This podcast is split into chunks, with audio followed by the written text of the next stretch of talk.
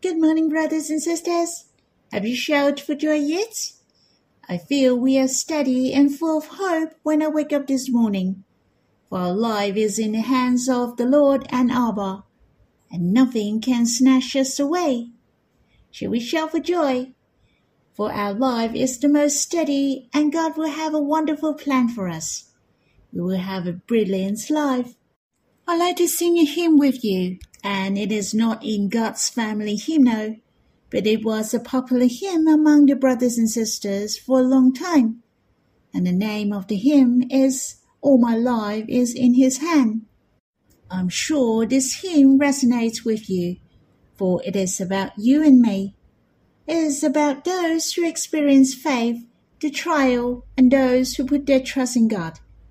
Talking about their lives, God wants us to pass through the rugged road so that we know His grace is sufficient for us, and He will mold us so that our life will shine and be more brilliant. Shall we sing this hymn? All my life is in His hand. Whatever befalls me, how and when, by my Lord is so wondrously planned.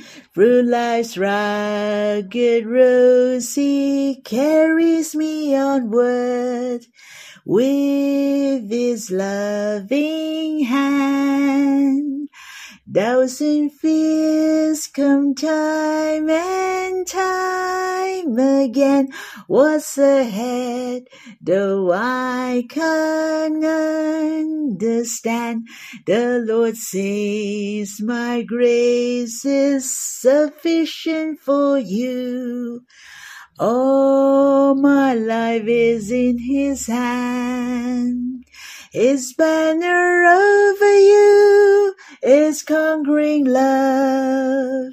He bought you with his blood to be his own. His heart belongs to you. He will never leave you alone.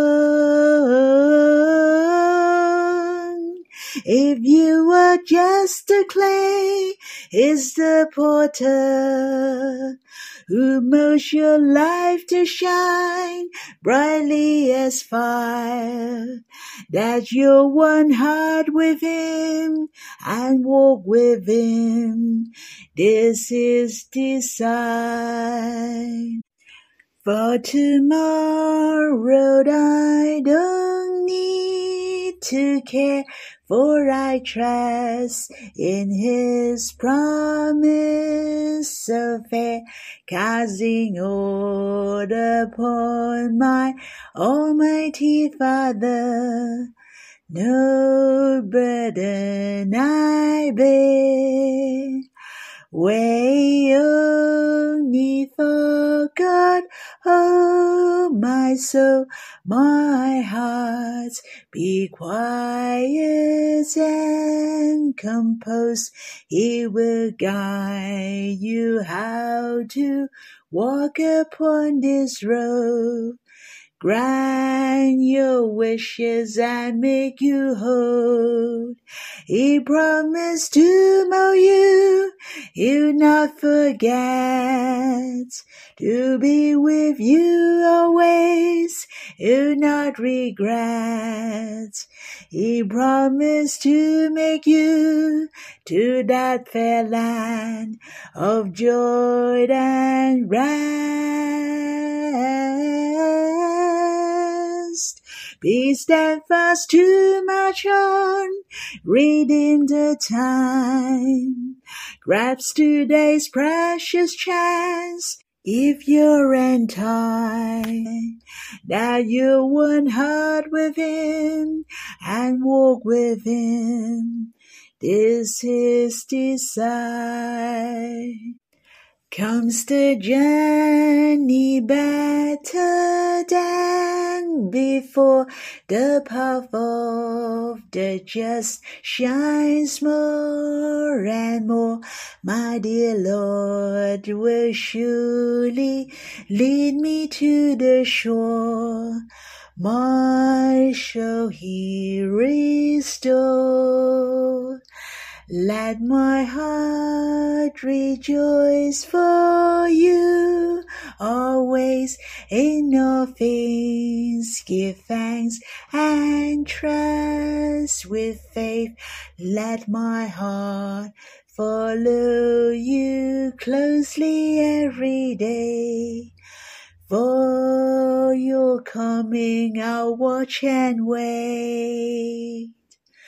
Oh, come quickly that happy day.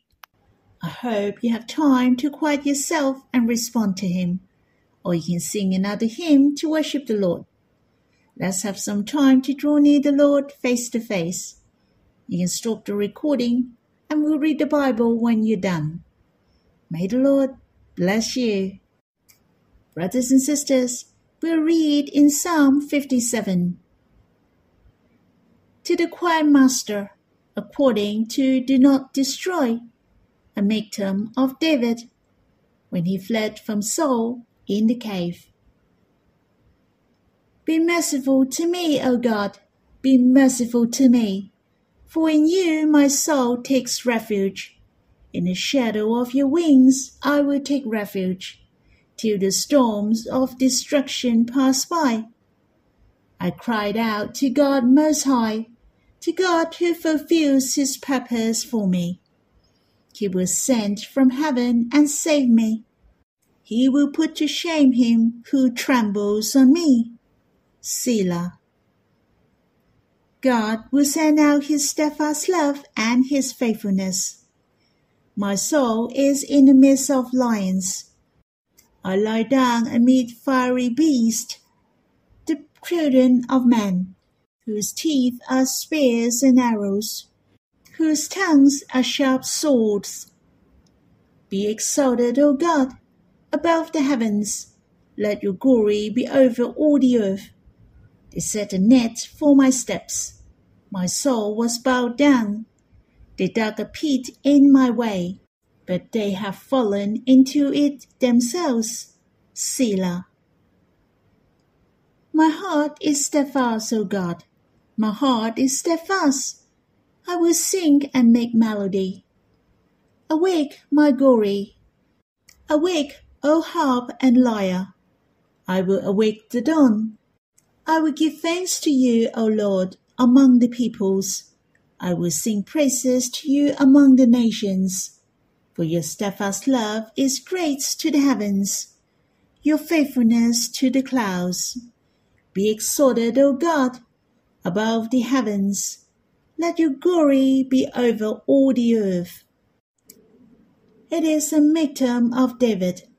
I have asked you before, do you know how many miktams in the book of Psalms?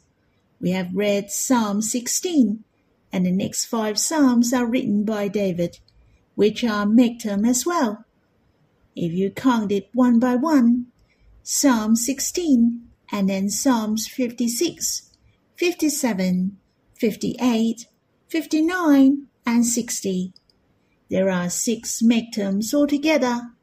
The title of this psalm proclaimed the background when David wrote the psalm.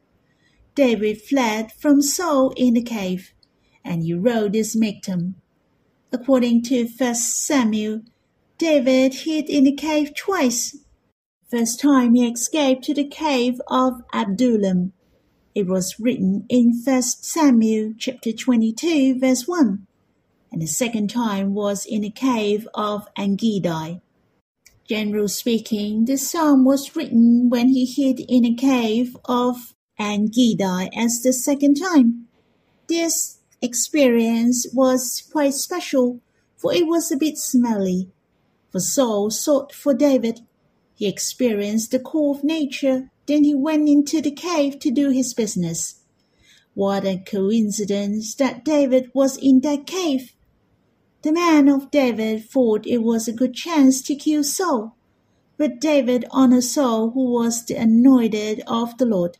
He wouldn't let them kill Saul.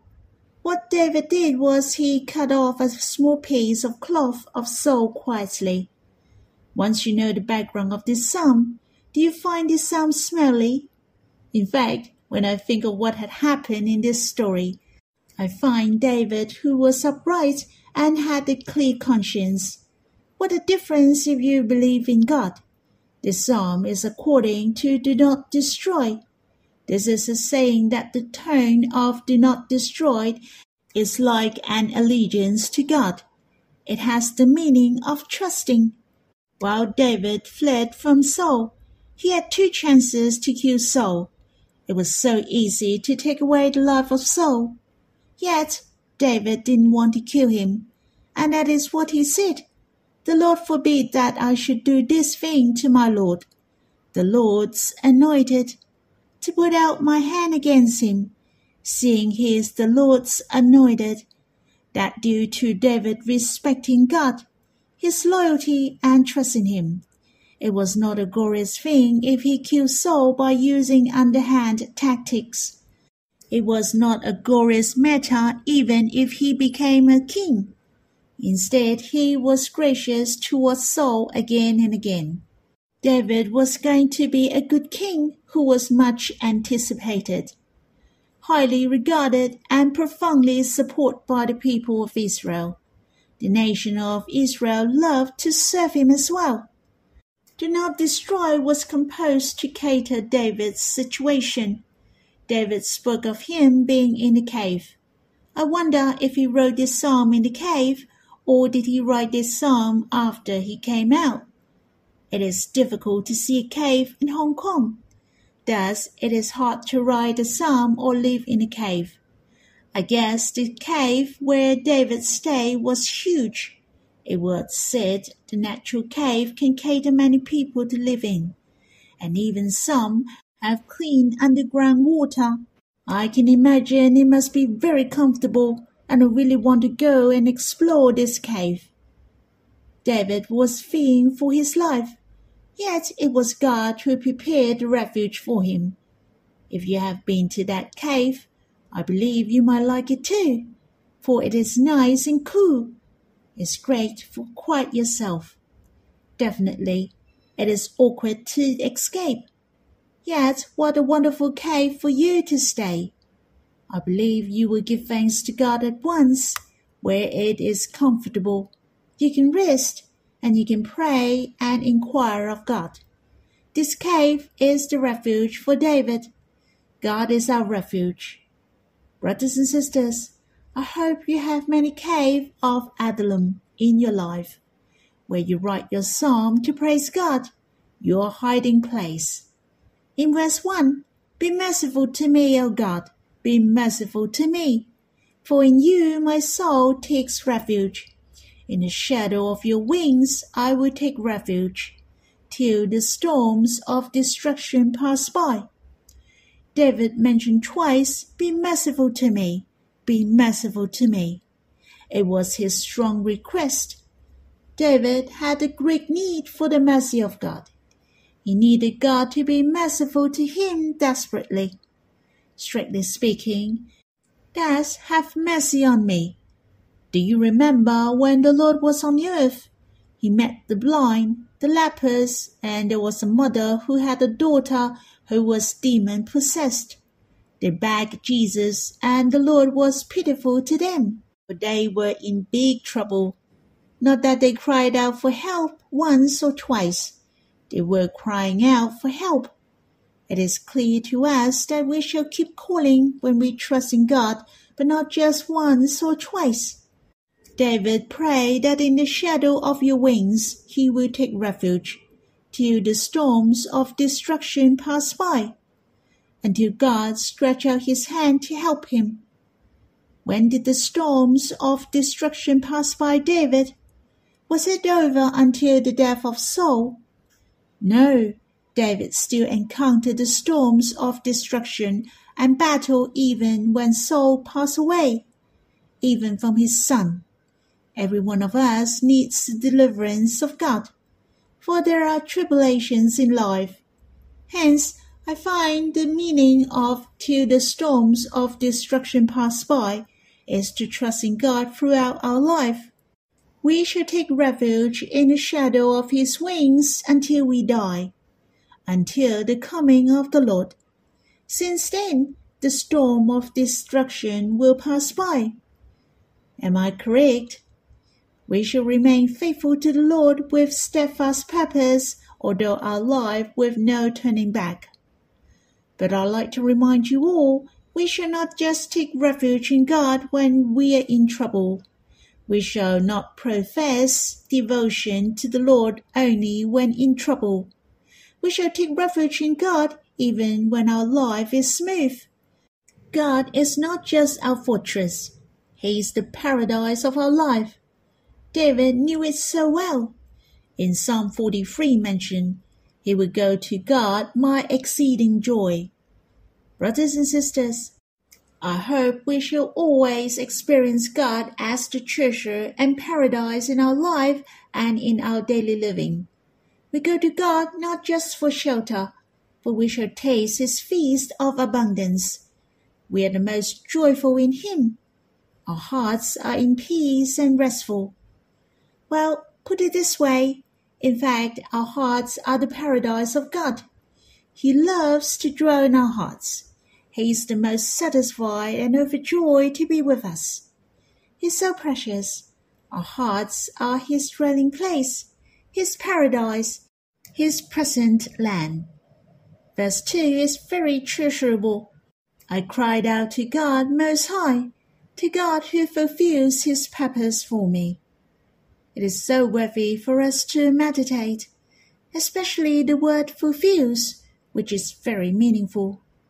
There are a lot of things that have been fulfilled in the New Testament. The word fulfills means not only it is accomplished, but to make perfection. That means it is perfectly fulfilled. Not only that matter is done, but it is perfectly done and dealt with. God fulfilled his will and perfectly done. When it mentioned fulfillment, we knew it was the most comprehensive work. It is not only the fulfillment for man, but the matter of all and the matter of the church. It has fulfilled the matter for the whole world. It is for the fulfillment of the eternal will of God. Hence, when we put all the blessings from God to every individual together, it's like a puzzle, like a fabulous picture. I'm very grateful that I'm so glorious, yet it is only one part of the glorious will of God. He has fulfilled you and me gloriously. In fact, He likes to accomplish the most beautiful plan that you and I are involved in. The plan of God is the most brilliant and marvelous. Let us have some thanksgiving. He is God who fulfills purpose. Verse 7 mentioned, My heart is steadfast, O God, my heart is steadfast. I will sing and make melodies. I had a thought when I was meditating. David said to God, My heart is steadfast twice. He appealed for God earnestly. He said to God that his heart stands firm. What did he hold fast for? That was his last sentence. He would sing and make melodies.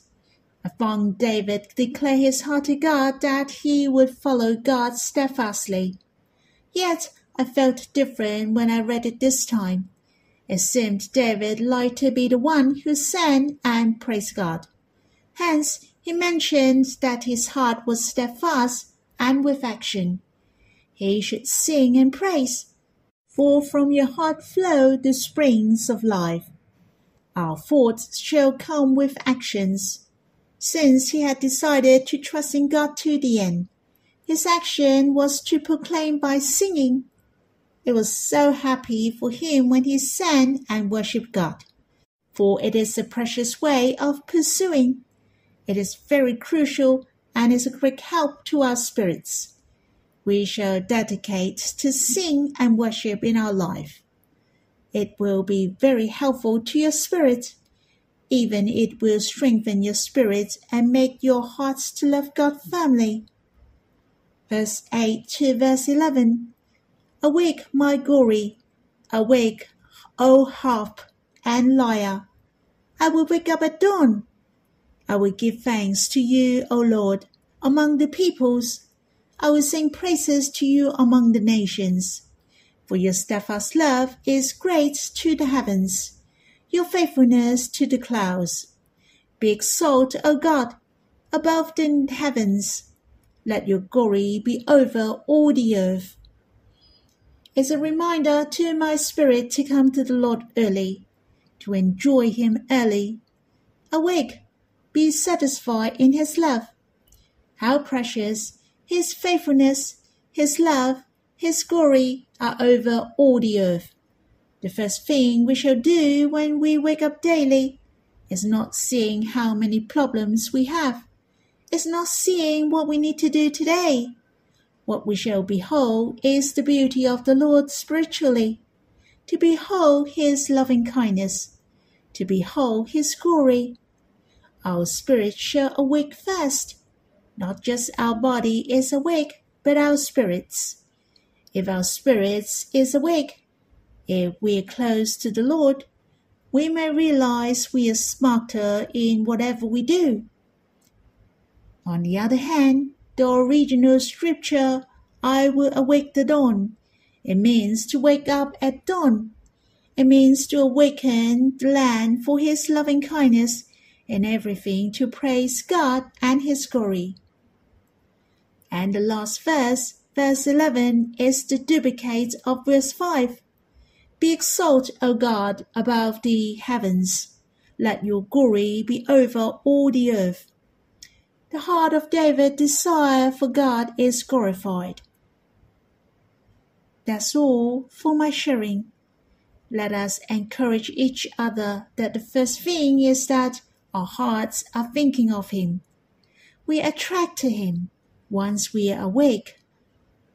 I hope you're free to quiet yourself before the Lord, to wait for Him, to enjoy Him. You can sing to Him, to praise Him, and give thanks to Him. May the Lord bless you.